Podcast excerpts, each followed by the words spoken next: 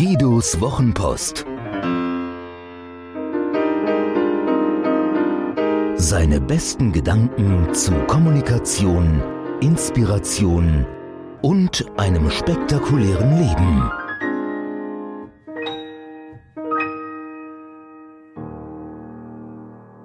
Der goldene Aufkleber. Des einen Tod, des anderen Brot, sagt der Friedhofstrompeter und meint damit nichts anderes, als dass identische Erfahrungen aus verschiedenen Perspektiven völlig anders aussehen. Nun bin ich kein Trompeter und habe nicht vor, in den kommenden 70 Jahren zu sterben, doch möchte ich hier eine Geschichte erzählen, die so ähnlich beginnt und bei der Zauberformel für die glücklichsten Kunden der Welt endet.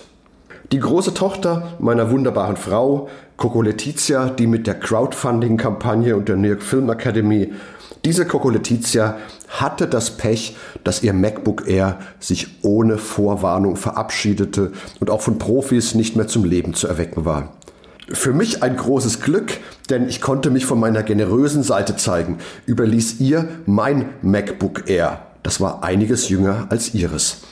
Zugleich brachte ich mich selbst in eine furchtbare Notlage, aus der ich nur entrinnen konnte, indem ich mir ein neues Notebook besorgte.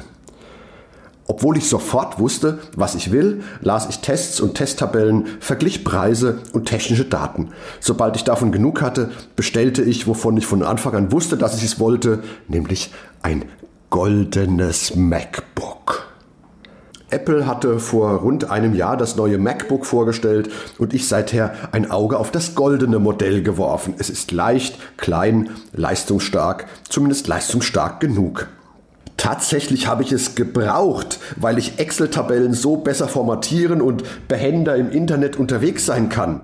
Ihr ahnt es vermutlich. Ich finde, es sieht genial aus und genau deswegen habe ich es ausgesucht. Für etwa ein Drittel des Preises hätte es eine Plastikschüssel gegeben, die alles, was ich brauche, auch kann. Ich will jetzt nicht mit Retina-Display, dem nicht vorhandenen Gewicht des MacBook und den praktisch hubfreien, aber extrem sensitiven Tasten anfangen. Das goldene MacBook sieht einfach genial aus. Und jetzt kommt die Wendung mit den glücklichsten Kunden. Ich bin Apple-Fan, mal mehr, mal weniger. Zuletzt immer wieder mal ein bisschen weniger. Die iPhone-Genealogie habe ich irgendwann nicht mehr lückenlos mitgemacht. Manches an den Produkten nervt mich total. Wie also entstehen solche Fankunden? Drei Dinge müssen zusammenkommen. Ich habe ein Bedürfnis, erstens, für das es zweitens ein Angebot gibt. Das ist die Leistungsebene. Ich frage also Apple, habt ihr ein kleines, leichtes, leistungsfähiges Notebook? Bitte nicht zu teuer. Relativ nicht zu teuer. Haben Sie sogar mehrere, aus denen ich auswählen kann. Damit machen Sie mich zufrieden. Immerhin. Mehr, aber auch nicht. Denn die dritte Komponente nach dem Bedürfnis und dem Angebot ist das Motiv. Warum brauche ich ein Notebook? Was treibt mich bei der Auswahl meiner Werkzeuge? Mein Hammer ist ein Estwing von Manufaktum. Mein Auto ein Mini Cooper, der nächste wird wohl auch wieder ein Mini werden. Mein Füller der legendäre Pilot Capless in Gold.